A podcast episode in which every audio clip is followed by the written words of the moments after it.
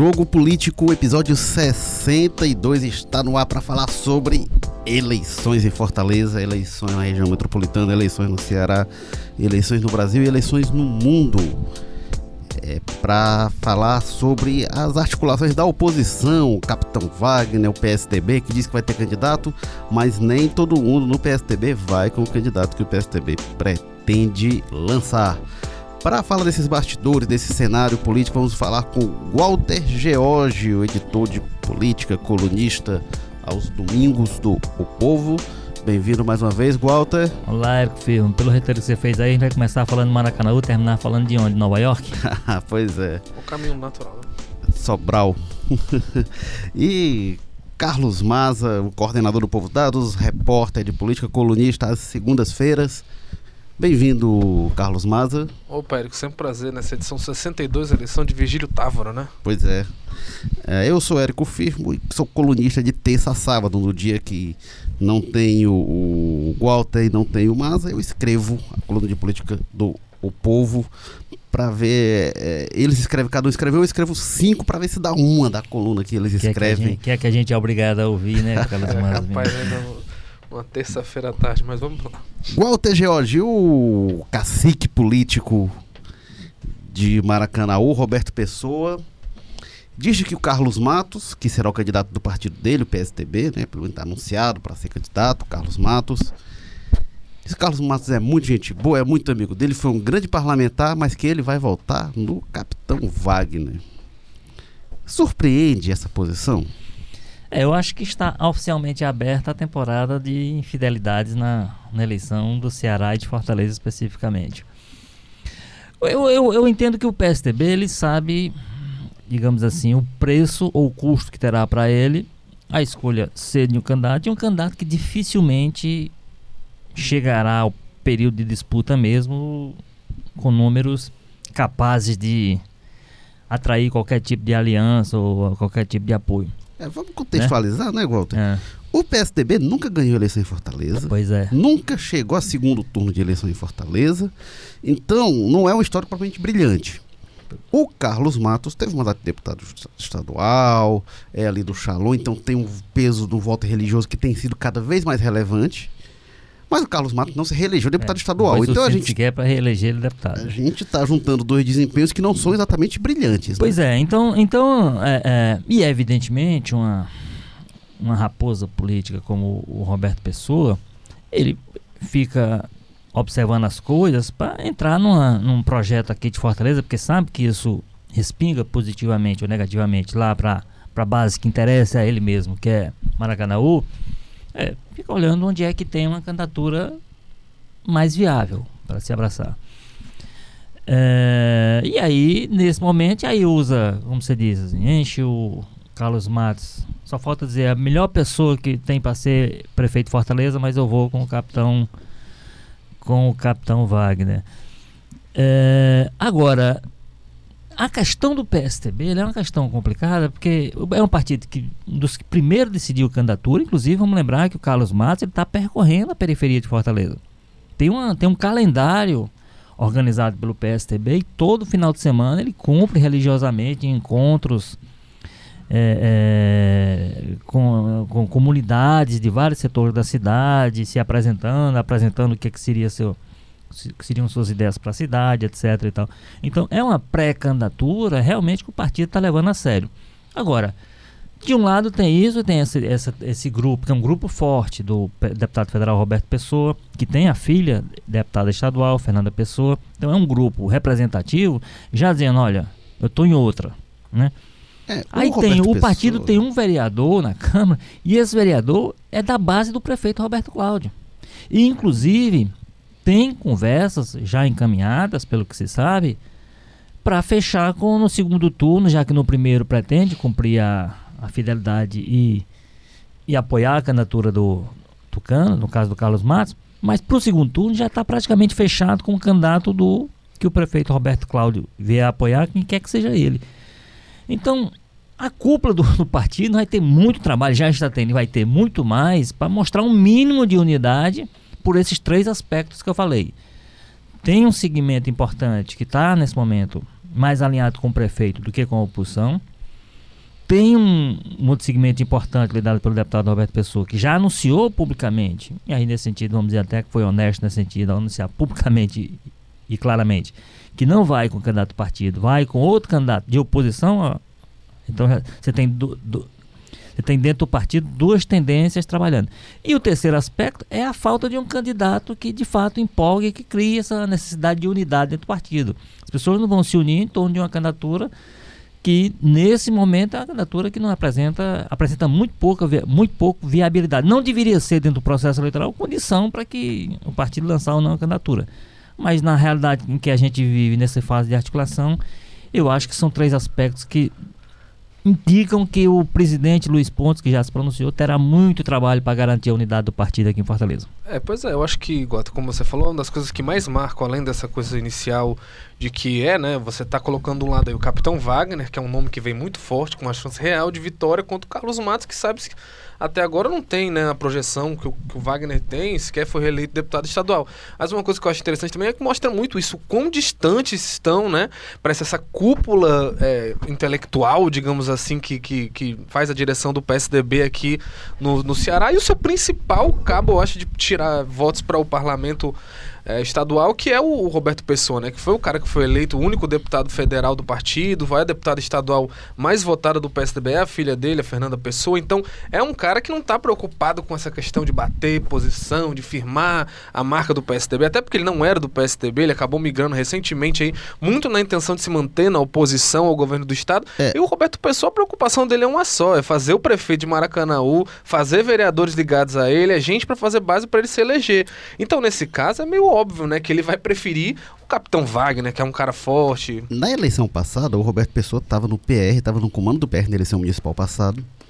E ele articulou a candidatura do Wagner. Então é uma relação que já existe, né? Do, uhum. Dos dois. E ele pula para o PSDB muito puxada por um movimento, né? Que foi orquestrado junto com a Gorete Pereira, de trazer o PR para a base do governo Camilo Santana. E a gente sabe que o Roberto Pessoa, qualquer pessoa que conheça um pouco mais da política do Ceará há um bom tempo, sabe como é que é a personalidade, como é que é a relação entre os dois, né? Os Ferreira Gomes e o Roberto Pessoa não são exatamente amigos de longa data, não. Você tem uma disputa aí muito rigorosa um contra o outro e aí como o partido estava indo para a base deles, ele datou de pular fora.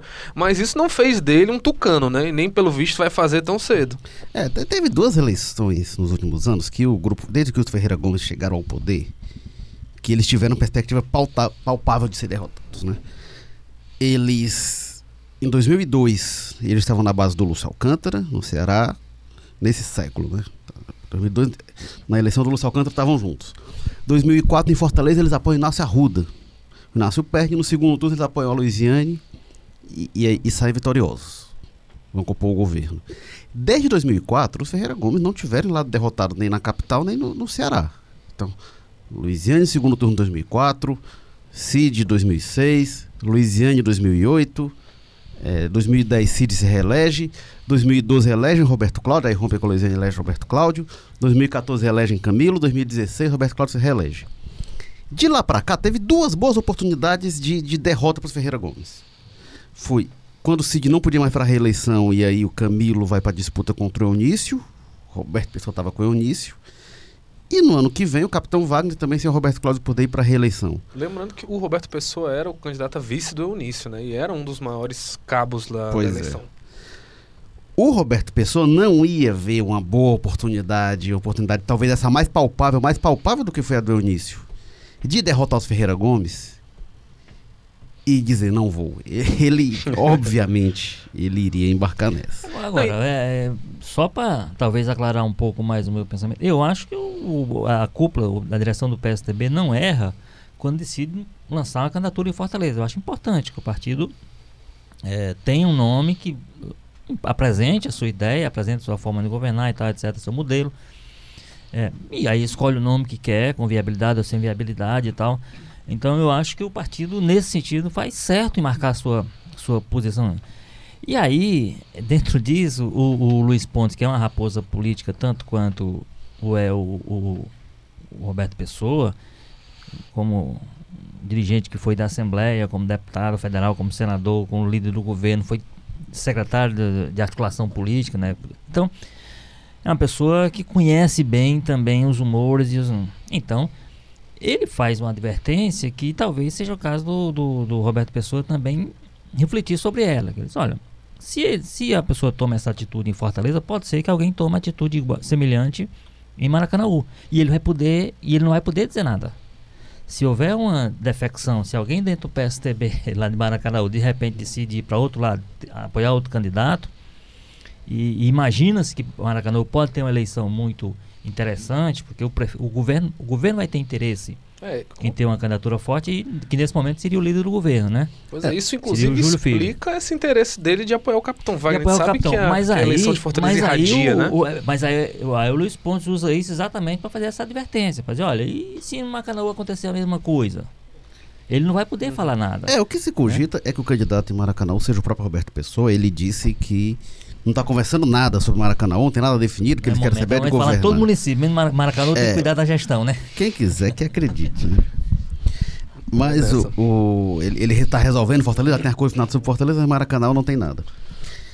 Acordo é de reciprocidade, porque o Capitão Wagner vai apoiar ele em Maracanã também. E a gente sabe que irradia muito, né? Os, clim, os climas da, da, de Fortaleza vão para cidades. Tem, tem área, tem área de litígio, até tem área de bairro que ninguém sabe se é Maracanã ou se é Fortaleza. Não, ainda mais resolver isso, que o né? Capitão Wagner, o projeto dele é muito transformar essa eleição agora numa região. Tanto que eles vão estão articulando a eleição do Vitor Valim Calcaia, que vai ser um cara com um perfil muito parecido, de segurança, oposição é, e tudo mais. é, mas, essa, mas essa confusão, ela, ela, ela ela também, ela nada impediria que o capitão Wagner, mesmo o PSDB tendo candidato aqui, principalmente uma candidatura como se a projeto, uma candidatura que não dê muito trabalho e tudo, que ele apoie o, o candidato do o próprio Roberto Pessoa em Maracanã. Isso não, não haveria nem impedimento nesse sentido.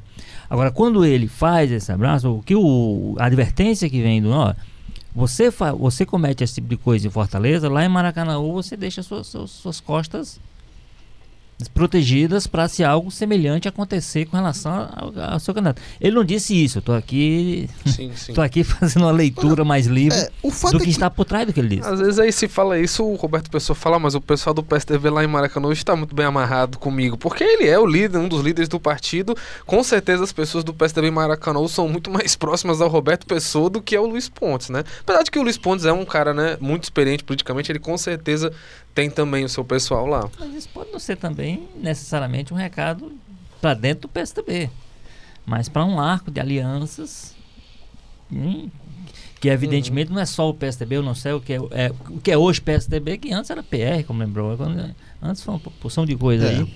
Né? Hoje Agora, acho que não é mais nem, nem PR mais, né? Agora é PL. Voltou, voltou, voltou às origens, né? Agora o fato é que Maracanã e Fortaleza tem, se influenciam muito mutuamente. É o maior fluxo de pessoas no, no Ceará, em dois municípios, é esse Maracanã ou Fortaleza, né? Tem um polo industrial, então muita gente de Fortaleza vai trabalhar lá e volta em Fortaleza muita gente de Maracanaú trabalha em Fortaleza e volta para lá, então é, a, a, Pessoa a linha sul do né? metrô, né? pois é, a linha sul do metrô, então tem uma, uma influência mútua realmente muito grande. Na eleição passada, o deputado federal mais votado disparado foi o Roberto Pessoa e o segundo votado foi o Capitão Wagner. Então Wagner tem uma influência lá, tem uma força lá. Esse discurso da segurança pesa muito na região metropolitana. A periferia de Fortaleza e Maracanã se misturam muito. Então, é, eu acho que isso tudo está sendo calculado pelo Roberto Pessoa.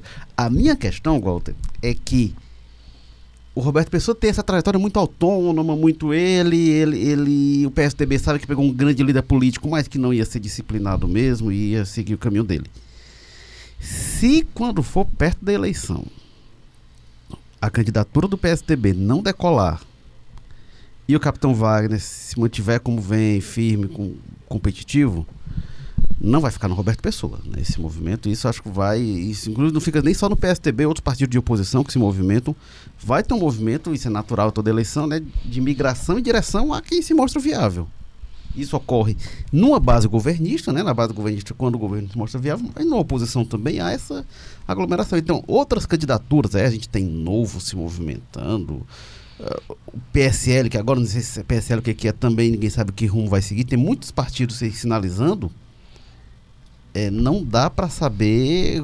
É, o que é que vai se manter viável se as candidaturas não despontarem e o Capitão Wagner Não. pode realmente puxar esse E, e pessoal. lembrando que a gente está falando, às vezes, na eleição conjunta de vereador, que às vezes eles migram entre base e oposição, não é nem entre um candidato de oposição para Não, outro. A gente vê muita. acontece. É gente que tá na base indo pra oposição e vice-versa, né? Quando vê Não, que a não- coisa.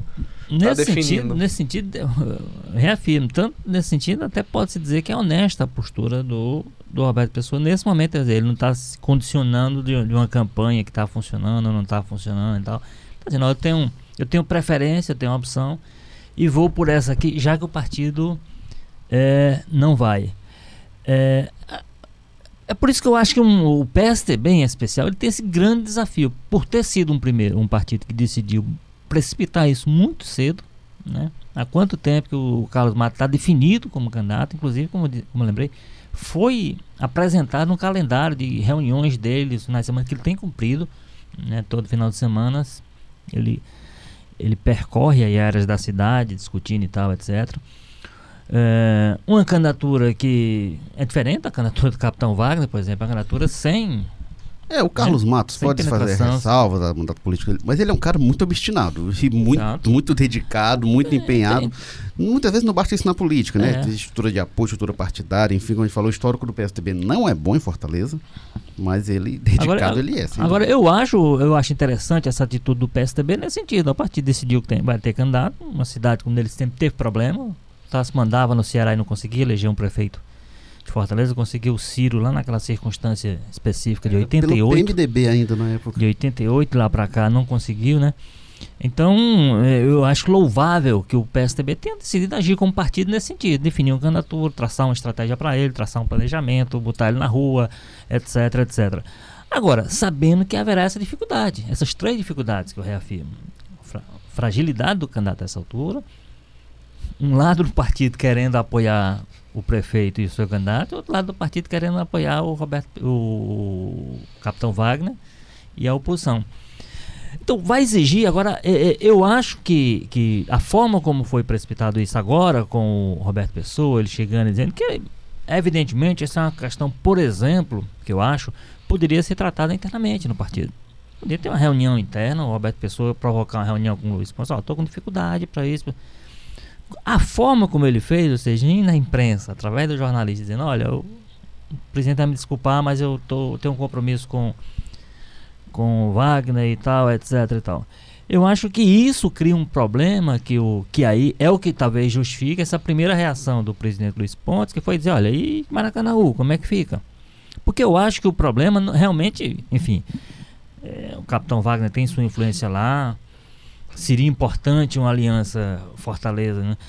E a, a temática da segurança, porque também a temática da segurança a gente vai ter que ver como é que vai estar o, o governo nessa época, porque sendo um candidato do governo, como se projeta, por exemplo, Júlio Filho, que é o líder, se o governo estiver bem na área da segurança, esse candidato vai também poder tirar suas sua casquinha da história, né? Então o Capitão Wagner não vai poder, ponto de vista da, da, da região metropolitana, surfar tanto, tão sozinho na onda. Então é um, é um processo muito complicado. Agora, o que eu acho, Érico, só para concluir, é o seguinte: é que é isso. Nós vamos ter muitos, muitas, muito dessas situações acontecendo eh, na eleição, principalmente da de Fortaleza ano que vem, se ela se projetar do jeito que ela está polarizada, né? Entre o Capitão Wagner e aí vamos ter, podemos ter três candidaturas, talvez, mas, mas, mas que se projeta entre o Capitão Wagner e o candidato que vier do passo municipal. Então vai ter isso que você está dizendo agora. É um movimento natural ali do final de campanha. Tem ali uma dúvida, vou logo me cacifar aqui com essa pessoa que vai ser eleito prefeito, porque aí eu, na hora da gestão, eu estou mais forte para, inclusive, em- em- é, é, participar de cargos. É, então é, é- é um processo que só começou, mas eu acho que vai, nós vamos ter muitas dessas situações, com, a- com algumas exceções, que talvez do PDT e, e do PT, que o PT estranhamente é um dos partidos que está unido em torno da candidatura própria a essa altura, né? Estranhamente, é bom.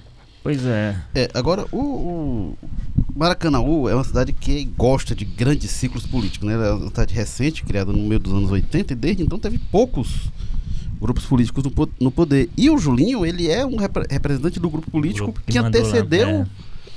o, o Roberto Pessoa, né? Roberto Pessoa se elege em 2004, até então o prefeito era o Júlio César Costa Lima, pai Do Júlio do- César do- do Filho. Júlio César Filho.